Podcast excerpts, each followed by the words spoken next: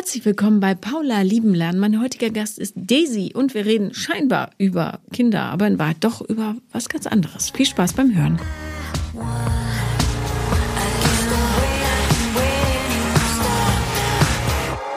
Herzlich willkommen, liebe Daisy. Hi Paula. Hi.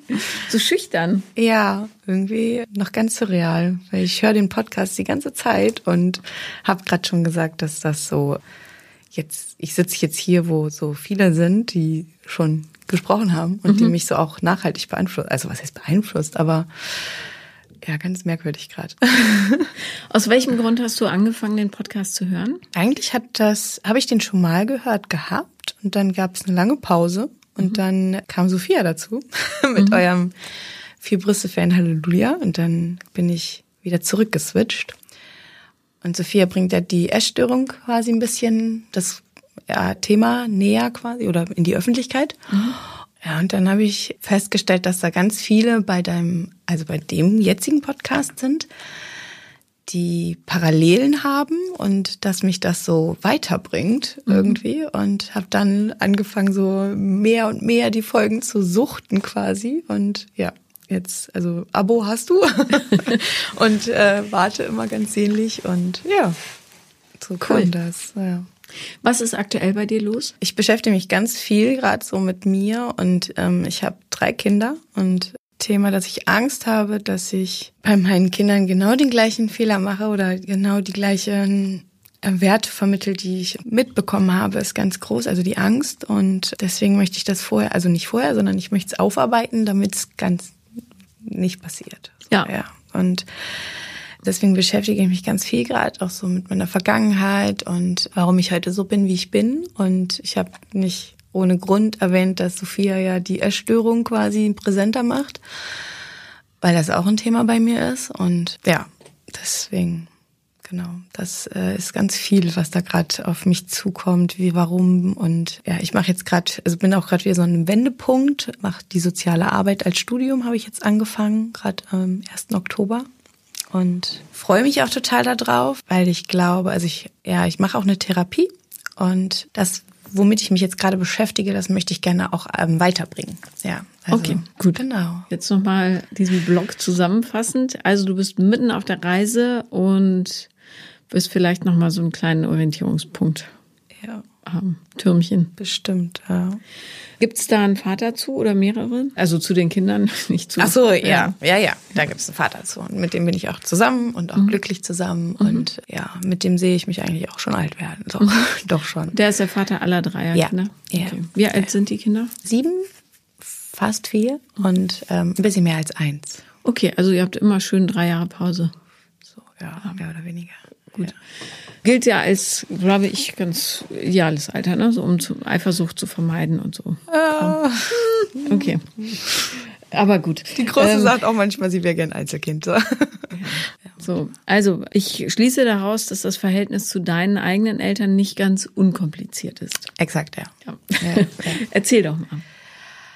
Ja, wo fange ich an? Also ich wurde geboren, sagen wir mal so, von einer Mama, Mutter, ja, mit einem Erzeuger, den ich nicht kenne. Der hat Diese biologischen Mütter sind ja auch manchmal nur Erzeugerinnen. Also. Ja, so kann man das auch bei mir so definieren. Und es war so, dass sie sich angefangen, anfangs versucht hat, um mich zu kümmern, aber das nicht konnte, psychisch wahrscheinlich irgendwie. Und dann stand es zur Wahl, dass ich entweder ins Heim komme oder dass meine Mutter, entschuldige, jetzt ist es meine Mutter, aber dass meine Großmutter, damalige Großmutter mich adoptiert. Das hat sie auch getan. Dadurch habe ich quasi meinen Opa als meinen Vater bekommen. Mhm. Meine Tanten und Onkel, also ein Onkel, waren quasi meine Geschwister. Das fanden die aber nicht so cool. Ja, irgendwie bin ich auch permanent die Nichte geblieben. Wie viel älter sind die im Schnitt so als du? Die nächstgrößere wird jetzt in zwei Jahren 50. Ja. Da ich keine Ahnung habe, wie alt du bist. 35. Okay, 35. alles klar, also so 15 Jahre. Genau, mhm. ja. Und wie alt warst du, als du dann in die Familie kamst? Schon als Säugling. Also okay, also das heißt, sie waren mitten in der Pubertät. Mhm. mhm. Und wie alt war deine Mutter, als sie dich geboren hat? Das ist eine gute Frage, das weiß ich gar nicht. Das weiß ich nicht. Ja, du wirst ja wissen, wie alt die ist. Ungefähr wird sie jetzt an die 60 sein. Also sie war zweitälteste. Also war sie Anfang 20. Ja, mhm, okay. kann schon hinkommen, ja. Gut, nur zur Einordnung. Wurdest du denn von den Geschwistern quasi, also waren die eklig zu dir oder? Ich meine, du warst ja ein Baby, da kann man. Ja, ich weiß, dass meine, sie nennt sich Patentante, das war die Schwester von meiner Erzeugerin und mhm. die hat mich, glaube ich, so ein bisschen versucht mit großzuziehen, so irgendwie, weil meine Oma war auch viel arbeiten und mein Bruder da kann ich mich gar nicht dran erinnern. Der war in meiner, oder der ist jetzt in meiner jetzigen Präsenz, ist der schon ausgezogen gewesen. Obwohl er eigentlich nach meiner Patentante kam. Also kann es eigentlich nicht sein. Kann es, nee, nicht sein. Na gut, vielleicht war er viel unterwegs. Es, er, er, ist auch wieder zurückgekommen. Also er ist dann ein Part, ähm, als ich sechs, sieben war, war er doch recht präsent, weil er dann wieder nach Hause zurückgezogen ist. Aber davor kann ich mich nicht dran erinnern, so, also als Säugling, wie er da mit mir umgegangen ist. Und ja, also wie gesagt, meine Patentante hat, glaube ich, schon so versucht, ein bisschen die Mama-Ersatz zu sein.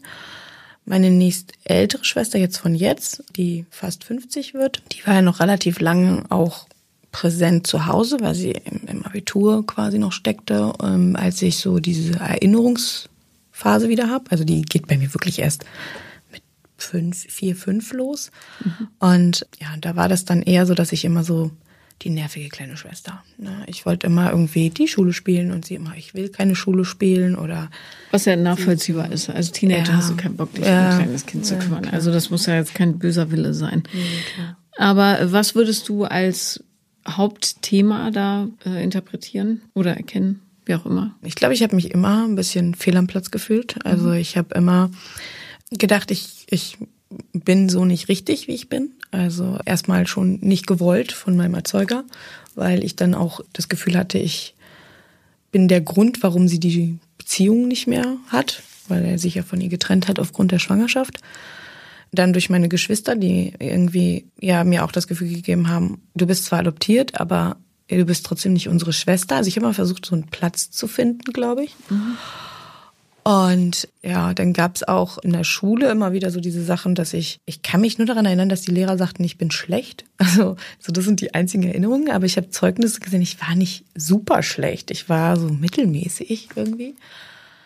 Aber ich habe tatsächlich noch Erinnerungen so von, na, wer die fünf schreibt, das wissen wir ja schon. Und dann wurde so auf mich geguckt und dann war ich auch in so einem streng katholischen Dörfchen und meine Mutter war schon, also meine Oma war ja da schon dann recht fortschrittlich in dem Sinne, dass sie gesagt hat, okay, sie adoptiert mich.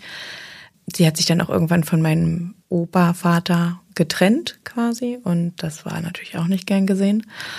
War dann auch noch arbeiten, was man als Katholikin auch nicht tut. Und dadurch hatte ich auch nicht so das Soziale. Also die, ich glaube, die haben, wir waren in so einem Dorf, wo, wo ich dann so nicht, nicht gern die Freundin von deren Kindern war quasi. Mhm, mhm. so. Und ja. dadurch habe ich so das Gefühl, es wurde auch so unterbunden, dass man mit mir Freund, Freundin ist. Ja, so und genau. Dann gab es entweder endlich einen Punkt, wo ich Freunde gefunden habe, weil wir weggezogen sind von dem Dorf. Und dann waren wir da zwei Jahre und ich habe mir da so richtig so ein schönes kleines soziales Netzwerk aufgebaut und dann hieß es, wir ziehen da wieder weg. Und mhm. das war für mich so total schrecklich. Und da war ich dann in der Pubertät. Und mhm.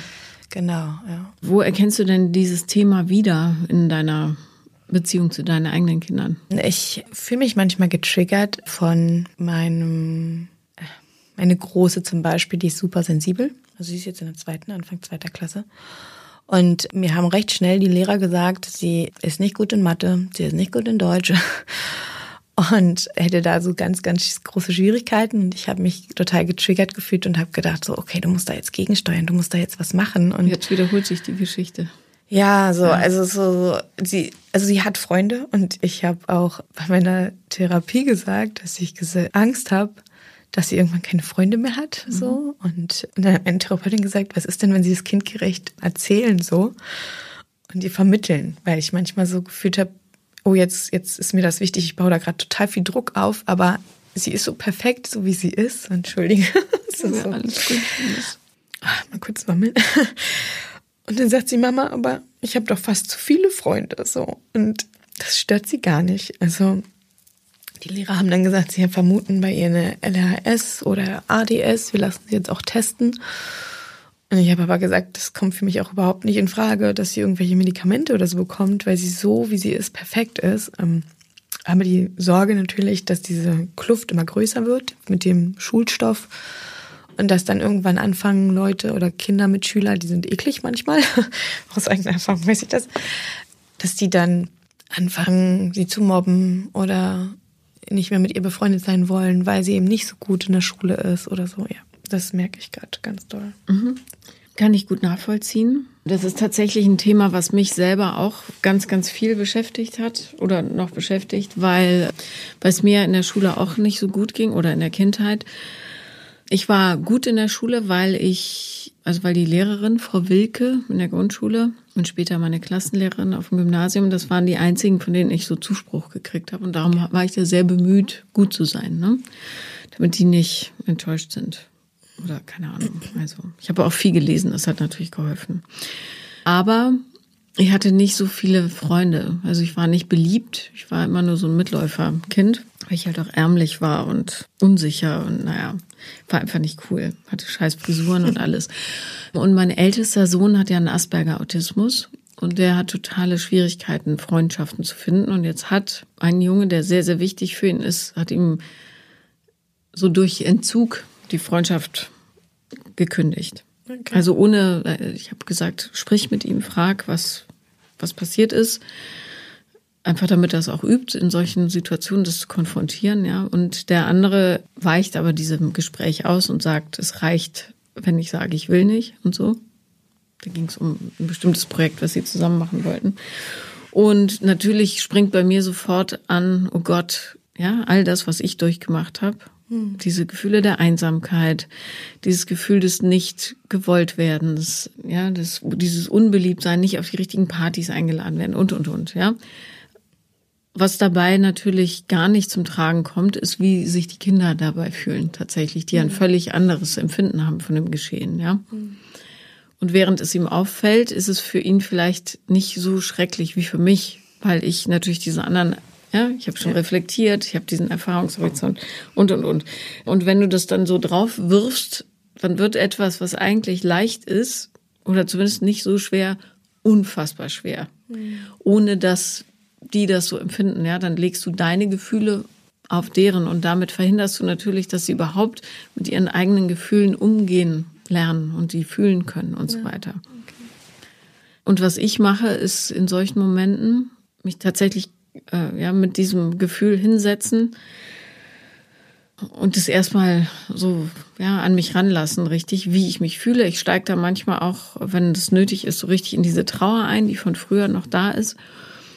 Und versuche das dann aber ganz bewusst mir klar zu machen, dass das meine Gefühle sind, nicht seine. Ja, okay. Ja? Weil ich keine Ahnung habe, wie er sich fühlt. Ja, weiß ich nicht. Steckt ja, nicht in ihm drin.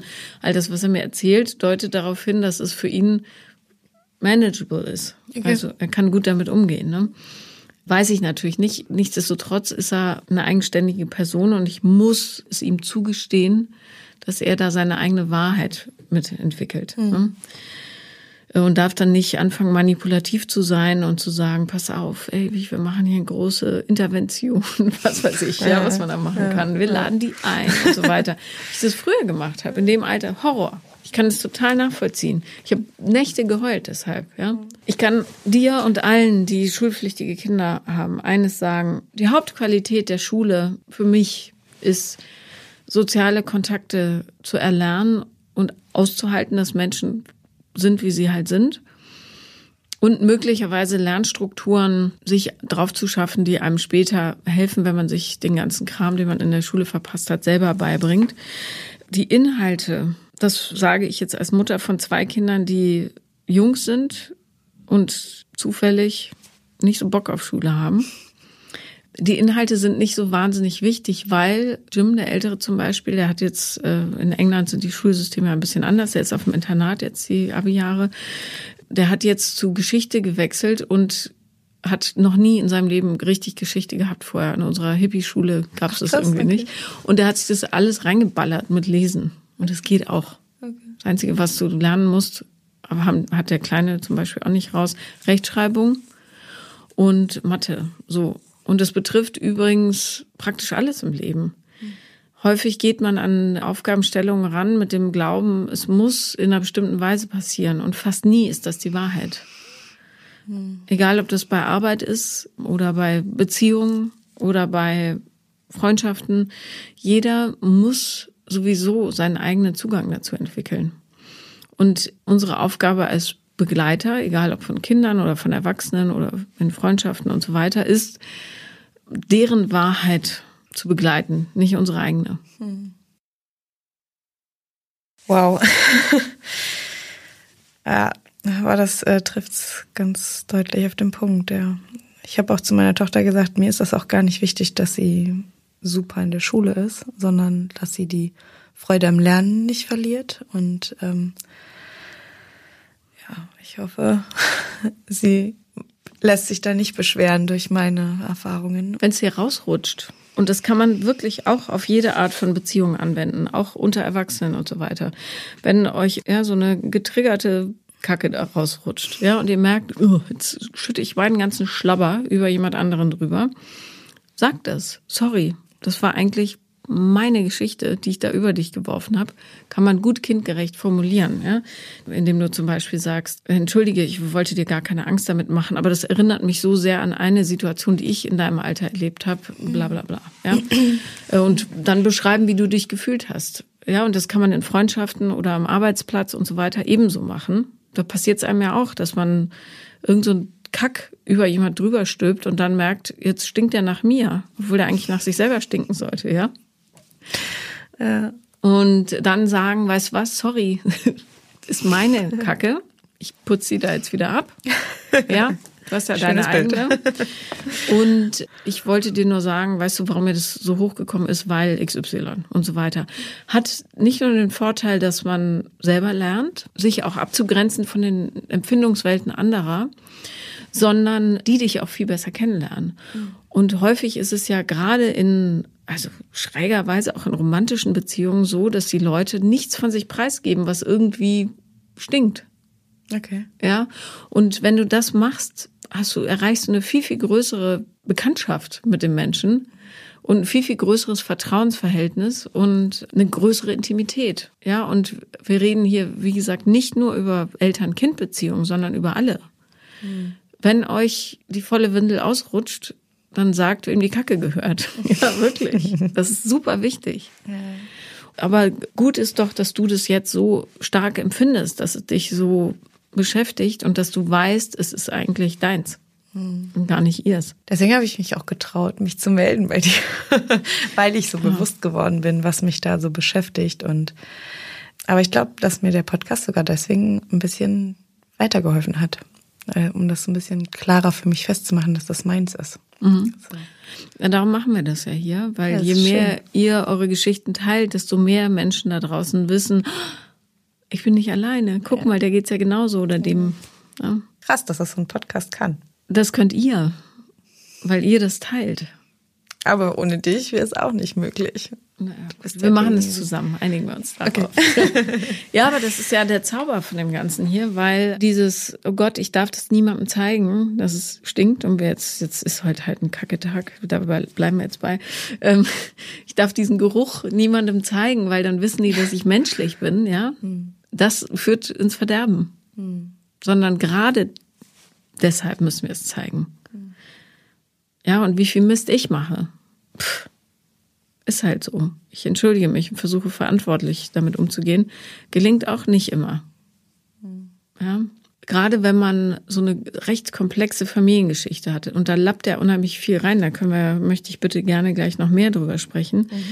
Ist es natürlich super wichtig, dass man aufräumt, idealerweise bevor man Kinder kriegt, aber habe ich auch nicht geschafft, weil ich mir war das nicht klar, dass es so schlimm ist. Aber dann wenigstens währenddessen. Mhm. Ne? Das ist bei mir aber ähnlich der Fall. Also ich wusste es vorher auch nicht. Das war so ein bisschen verdrängt, ehrlich gesagt. Mhm. Und ja. Aber du hast ja einen super Werbepartner an der Hand.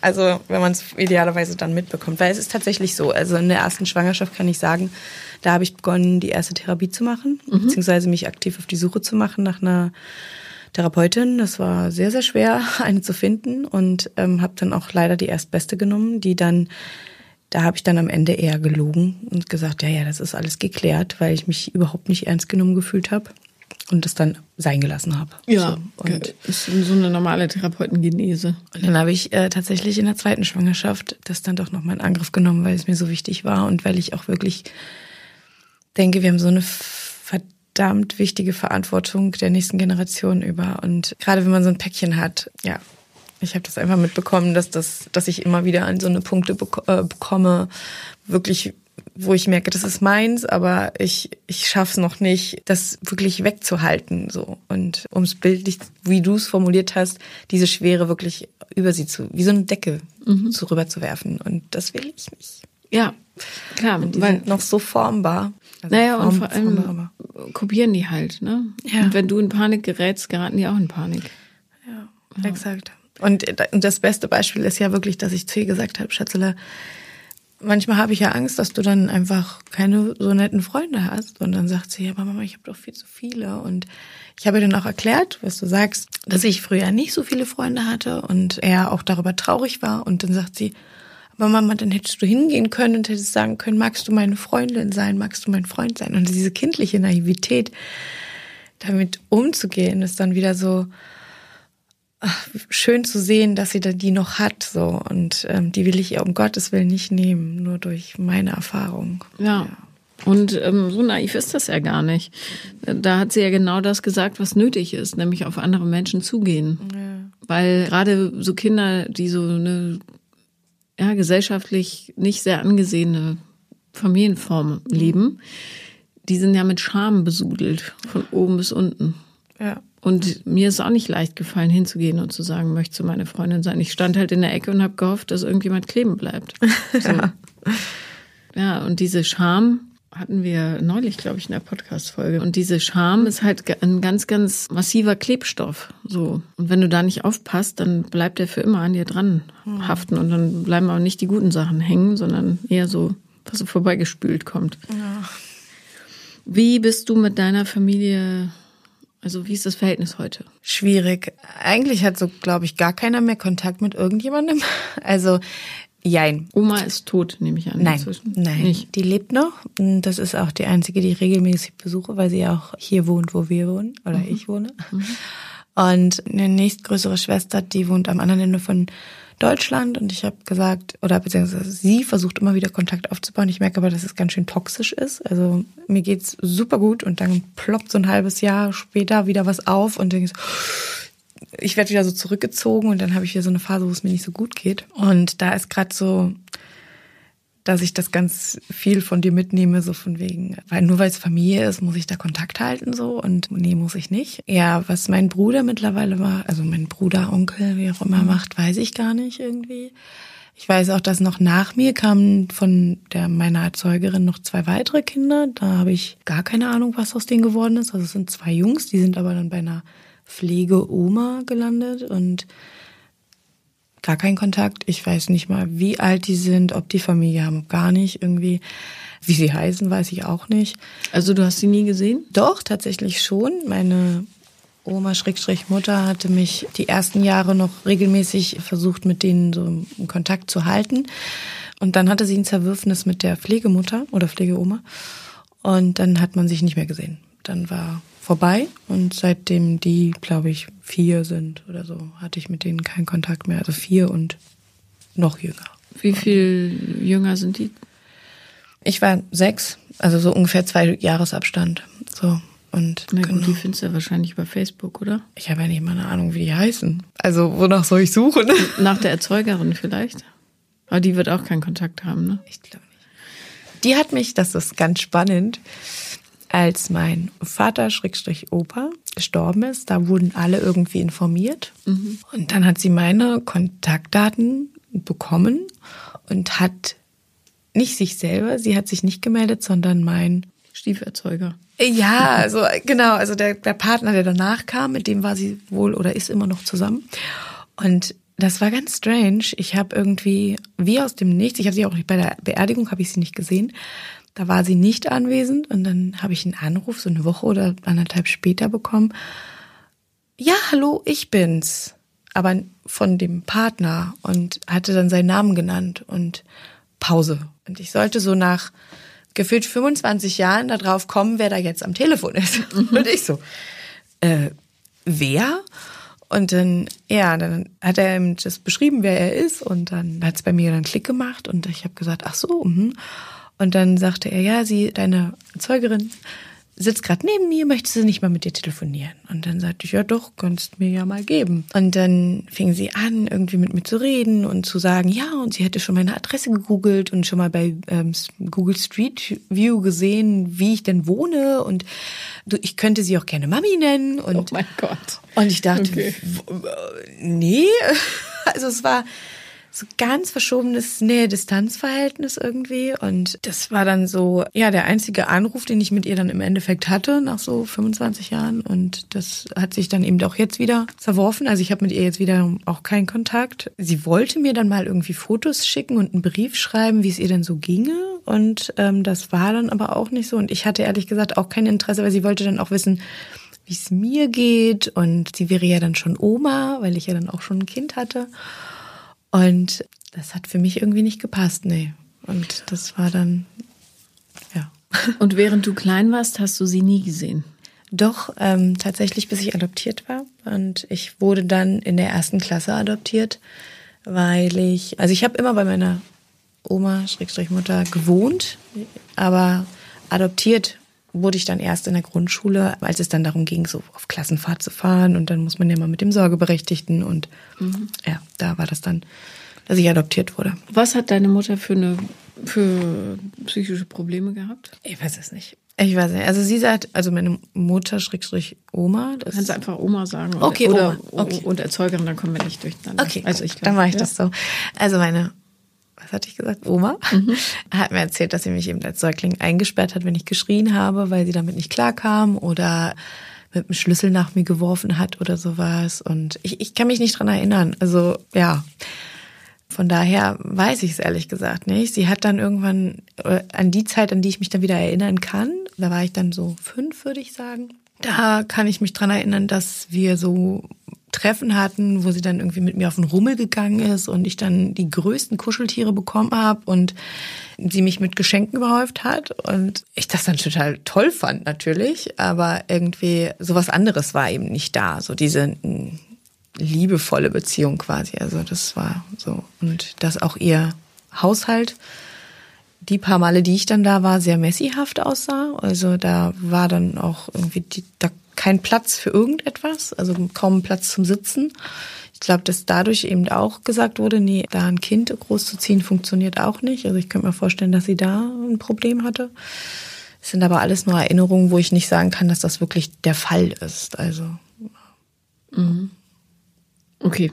Also allgemein überfordert und ja. irgendeine Disposition, ja. Was ja dann wundersam ist, dass du so beziehungsfähig bist offenbar. Oder zumindest jemand gefunden hast, der mit dem ganzen Mist umgehen kann. Ja, das ist wohl wahr. Ja. Ich kann nur sagen, für mich toller Mensch. Also der weiß auch, sehr, also der weiß eigentlich alles. Mhm. Der fängt mich eigentlich immer auch wieder auf und begleitet mich da und sagt, mach und unterstützt mich und ja, der ist toll. Ja. Nichtsdestotrotz frage ich mich manchmal trotzdem, womit habe ich den verdient? Ne? Natürlich tust du das, ja.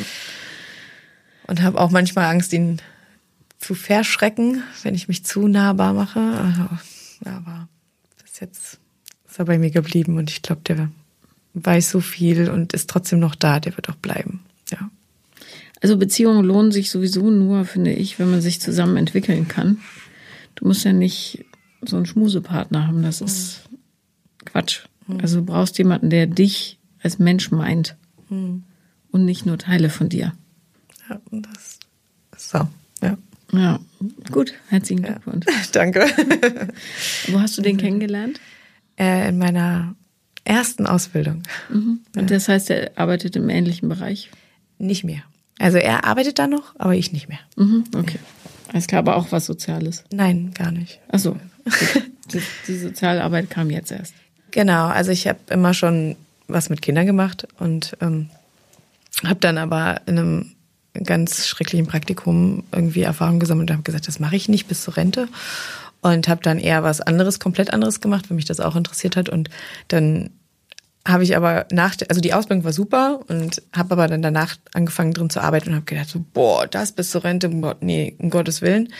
Und ich war mit ihm dann ja schon zusammen und dann habe ich gesagt, du, jetzt haben wir noch keine Kinder und ich würde das gerne noch mal machen. Und habe dann irgendwie geguckt, wie ich das finanzieren kann. Und dann hat er gesagt, mach. So und dann habe ich das gemacht. Und er ist aber da drin glücklich und hat sich auch weitergebildet und findet da so sein Steckenpferd oder hat sein Steckenpferd gefunden und ist da geblieben. Und deswegen und ich bin dann eher jetzt, ich habe dann die Erzieherausbildung gemacht und auch darin gearbeitet. Und finde es aber so schade, dass bei den Erziehern meistens so, es ist leider so, dass man so an seine Grenzen kommt. Und im Bereich soziale Arbeit habe ich dann gesagt, kann ich mehr machen.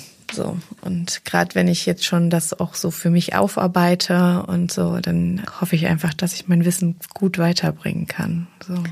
Naja, und Menschen mit der Kindheit sind natürlich ideale Erzieher und Sozialarbeiter, weil super empathisch, hm. seht mehr, man muss bloß aufpassen, dass man dann nicht versucht, sich ständig selber zu therapieren durch die mhm. Arbeit. Ne? Ja. Deswegen, ich bin auch echt froh, dass ich jetzt an dem Punkt das jetzt erst anfange. Mhm. Ich bin ja schon 35, aber ich glaube, hätte ich es früher gemacht, dann glaube ich tatsächlich wäre da ein verschobenes Nähe-Distanz-Verhältnis ganz oft. Mhm.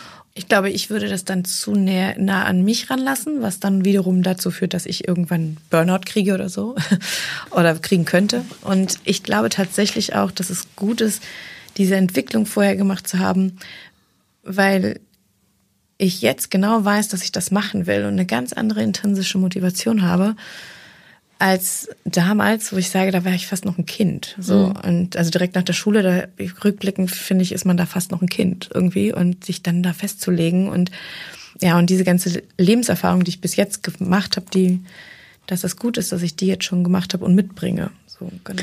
Wann bist du von der Schule gegangen? Wie alt warst du? 20. 21. Das heißt, du hast auch Abi gemacht? Ja, ich habe Abitur gemacht, aber bin durch die Prüfung gerasselt, durch die schriftliche und da hat mir mein wie heißt es denn, Rektor? Ja, der Rektor hat dann gesagt, ich könnte jetzt auch einfach das Fachabitur machen, indem ich den theoretischen Teil von der Schule nehme, noch ein Praktikum im Umfang von Schieß mich tot mache und dann habe ich das Fachabitur. Und das habe ich dann genommen, weil das war mit dem Durchschnitt besser, als wenn ich die Prüfung wiederholt und dann hätte ich vielleicht knapp so geschafft, das Abitur zu machen und ja. Nicht, dass jemals jemand nachgefragt hätte nach dem Studium. Nein, nein, tatsächlich. Äh, naja, gut, äh, obwohl eigentlich auch das hätte ich trotzdem, also studieren, studieren tue ich jetzt an einer Fachhochschule. Und da ist natürlich irgendwie so schon wichtig, einen irgendwie Abschnitt, Abschluss zu haben, den man, der das berechtigt, dahin zu gehen. Aber tatsächlich durch meine Ausbildung und den beruflichen Part, dass ich da schon gearbeitet habe, hätte ich auch so an einer Fachhochschule studieren können. Also ja, es ist total random dieser Schulabschluss. Ja, also du lernst, du hast halt mehr Zeit, ein bisschen zu reifen. Ne? Das finde ich schon ganz gut. Ich kann mir nicht vorstellen, irgendwelche Kinder mit 15, 16 auf die Straße zu spülen. Mhm. Das ist Schwachsinn, meiner Meinung nach. Die sollen einfach noch mal ein bisschen sich entspannen. Aber es ging mir nur darum, dass ja ähm, echt viel möglich gemacht wurde in deiner Familie. Und dann gerade von einer alleinerziehenden Mutter, die so viele Kinder zum Abitur gebracht hat falls du irgendwas brauchst, wo du denken kannst, eigentlich ganz cool, das wäre zum Beispiel was.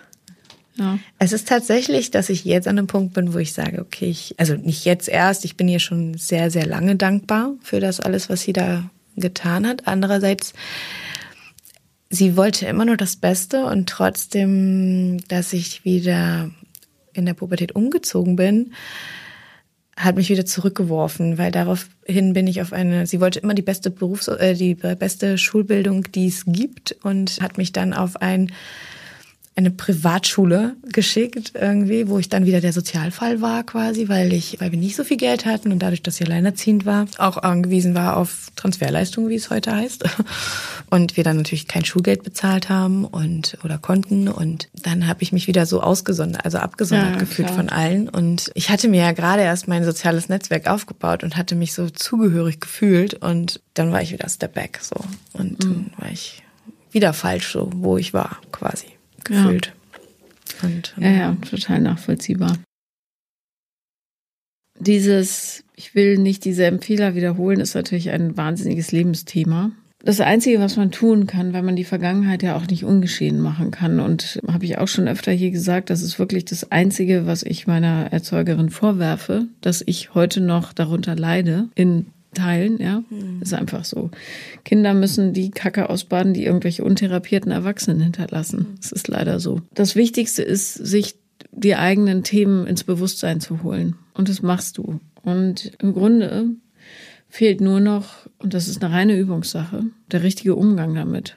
Okay. Das heißt, wenn es passiert, drückt es nicht weg oder versuch irgendwas drauf zu kleistern, sondern sag, hups, das gehört mir, ich nehme es zurück, hier wieder zu mir. Das ist gar nicht deine Story.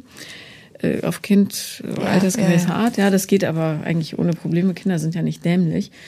Und so übst du Stück für Stück, dich selber besser kennenzulernen und kannst dich dann irgendwann, das muss ja das Ziel sein, übrigens auch jeder Therapie, so schnell erkennen, bevor es rausgeploppt kommt. Oder du spürst es und kannst direkt sagen, ach, da bist du ja wieder. Aber wir müssen es jetzt nicht ausagieren und auf die Kleine oder die Jungs oder wen auch immer stülpen, sondern das ist ja meine Geschichte und traurig, was mir damals passiert ist. Aber wir sind hier in einer völlig anderen Story. Dieses Kind ist in Sicherheit. Ne? Du warst es nicht. Zumindest nicht zu 100 Prozent, aber dieses Kind ist es. All deine Kinder sind in Sicherheit. Du bist in Sicherheit. Dir kann ja niemand mehr was tun. Außer du selbst. Das hast du schön gesagt. Ja, aber ist so.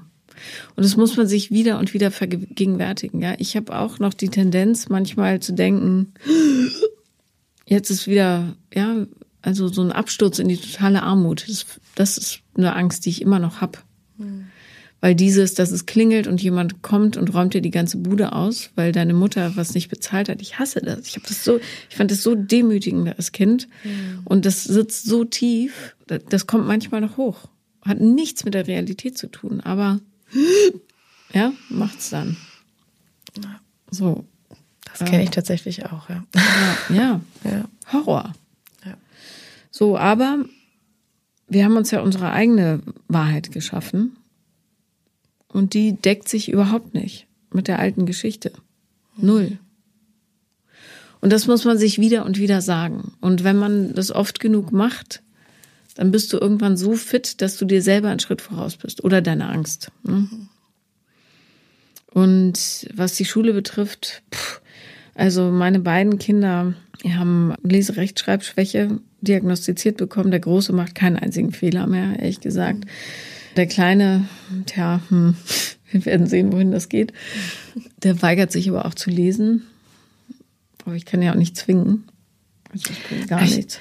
Äh, entschuldige, dass ich dich unterbreche, aber ich finde das auch so Wahnsinn, was äh, Lehrkräfte für eine Wirkung haben auf die Kinder, also für, für nachhaltige Wirkung, quasi Einwirkung auf die Kinder haben, weil ich habe mit ihr auch ein Gespräch geführt und habe gesagt, du, Schatzele, Papa, Mama, wir haben beide nicht die besten Noten, aber es sagt nichts darüber aus, was du für ein empathisches Mädchen bist. Wie Na und auch sagt nichts aus, wie klug sie ist. Ja, Null. ja und aber trotzdem muss ich ja sagen, ich habe auch immer wieder dieses, was mitschwingt, so, die ist nicht gut in der Schule, sie hat keine guten Noten. Und das ist so, das, das habe ich in Erinnerung quasi. Mhm. Und warum so, ne? Also warum kann man, wo muss man Kindern das Gefühl geben, sie sind nicht gut so, wie sie sind? Weil aufgrund von der eine lernt schneller, der andere lernt weniger schnell. So. Ja, und der eine ist in dem Fachbereich begabt, der andere in dem. Ja. Also Leute, die Jura studieren, lieben Latein häufig in der Schule.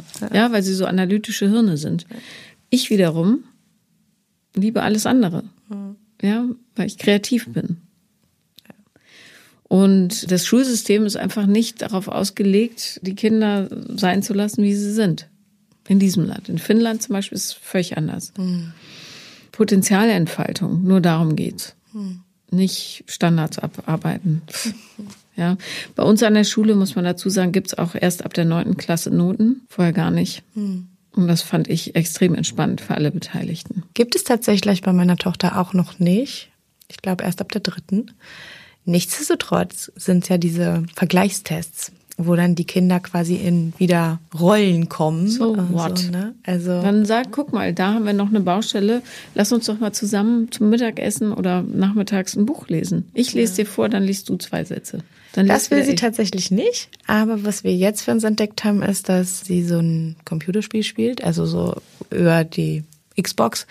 Und da kommt immer so ein Text, wenn sie sich mit so einer Figur unterhält. Mhm. Und dann fangen wir eben an, so diese einsilbrigen Wörter, dass sie die dann liest. Und damit fängt sie an, dieses so zusammenzuziehen. Ja, ist doch scheißegal, wie die es lernen. Mein Gott, ne? Völlig egal. Ja. Muss dann nicht immer der eine Weg sein. Ja, ja. Die müssen sich nur irgendwann für die Wichtigkeit der Sprache begeistern. Das mhm. muss man verstehen. Und, ähm, und Mathe ist halt gut, um Logikdenken zu fördern. Mhm. Vor allen Dingen das Abstruse ist, dass sie die Bücherwelt total toll findet. Also sie ist da, die taucht da ein und man kann sie fast gar nicht ansprechen, wenn sie da wirklich so vertieft ist. Und deswegen dachte ich auch, die ist da total motiviert, lesen zu lernen. Aber das ist ihr eben noch nicht so das Bedürfnis. Es kommt doch, es ja. kommt. Lass, lass den ganzen Scheißdruck weg, wirklich. Also das ja, mein Kind, von dem äh, alle immer gesagt haben, oh Gott, oh Gott, wir gucken mal, ob der einen Hauptschulabschluss schafft, äh, der macht jetzt Abitur. Mhm. Ist der sitzen geblieben? Nein. Hab ich feste gedrückt? Nein. Das, das muss ich mir noch neben den Druck. Also manchmal, also ja, kommt schon. Bin schon, genau, ich bin schon an dem Punkt, wo ich merke, ab und zu müsste ich das machen oder sollte ich das machen und manchmal schaffe ich es, aber noch nicht immer. Bring so. ihr bei, dass Fleiß sich lohnt. Mhm. Und zwar nicht, weil andere das gut finden, sondern weil sie dann zufriedener mit sich selber ist. Wenn sie, also nicht Fleiß, aber wenn sie, also Fleiß ist auch gut. Ich mag fleißige Menschen sehr, aber ähm, wenn sie Dinge erledigt, die sie im Hinterkopf hat oder Aufgaben, die müssen erledigt werden. Das ist einfach so. Aber das sagt nichts über ihren Wert als Mensch aus. Und wenn da 10, 12 Trilliarden Fehler drin sind, egal. Hauptsache sie hat's gemacht. Ja, das stimmt, ja. Ja, und das nennt man Selbstwirksamkeit. So lernen die das, ne? Mhm. Aufgaben erfüllen, die man sich selber stellt oder in dem Fall jemand anderes gestellt hat und eine Zufriedenheit dadurch erreichen. Und ob die jetzt eine Eins hat oder eine Vier, ist ehrlich gesagt vollkommen irrelevant. Aber es ist trotzdem, also sie hatte auch schon in der ersten Klasse, obwohl sie keine Noten kriegt, gesagt, Mama, ich bin die Schlechteste in der Klasse. So, und da denke ich mir, in der ersten Klasse. Nein, und dann so. weißt du, was du machen kannst, dann sagst du, äh, vielleicht hast du in diesem Test nicht gut abgeschnitten, aber lass uns mal überlegen, worin du richtig, richtig gut bist. Und da fallen euch bestimmt zehn Sachen ein. Ja. Also Mehr muss sie nicht Fall, wissen. Ja. Mehr muss sie nicht wissen. Ja. ja. Und Lehrer sind keine Götter. Ich liebe Lehrer, gute. Aber wenn ein Lehrer nicht behutsam damit umgeht, wie er Kinder beurteilt, äh, und es nämlich gar nicht tut, in der Grundschule braucht keiner eine Beurteilung, finde ich, dann ist er kein guter Lehrer. Hm. In. Hm. So, also Achtsamkeit ist deine Aufgabe für die nähere Zukunft und zu wissen, deine Kacke bleibt bei dir. Ich werde das Toilettenpapier bei mir haben. Sehr gut. Danke. Vielen Dank, dass du da warst. Danke, dass du mich eingeladen hast. Das war Paula lieben lernen. Und wenn ihr auch mal dabei sein wollt, schreibt mir am besten auf Instagram. The Real Paula Lambert bin ich da. Und ähm, wenn ich nicht antworte, schreibt nochmal und nochmal und nochmal, weil es sind echt viele und ich arbeite an einem System, wie wir das irgendwie vernünftiger regeln können. Vielen Dank.